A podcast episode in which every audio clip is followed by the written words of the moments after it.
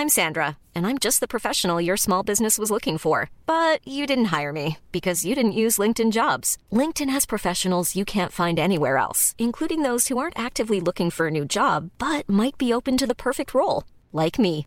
In a given month, over 70% of LinkedIn users don't visit other leading job sites. So if you're not looking on LinkedIn, you'll miss out on great candidates like Sandra. Start hiring professionals like a professional. Post your free job on linkedin.com/people today. Heraldo Podcast, un lugar para tus oídos. Noticias del Heraldo de México. El dólar inició la jornada en 19.89 pesos, lo que significa una pérdida de 2 centavos, mientras que la Bolsa Mexicana de Valores registra una contracción de 0.17% durante la apertura. Los senadores de Morena preparan una modificación a las normas que rigen al Instituto Nacional Electoral y a los tribunales a fin de perfeccionar la forma en la que se desarrollan y resuelven los comicios en México.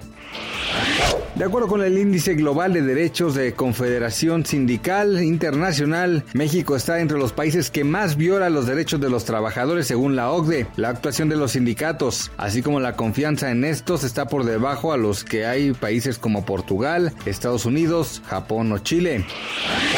La fiscal general de justicia, Ernestina Godoy, informó que en los primeros cuatro meses del año se logró la captura de 27 sujetos relacionados con el delito de feminicidio, lo cual significa un incremento del 300% en la aprehensión de personas relacionadas con este delito.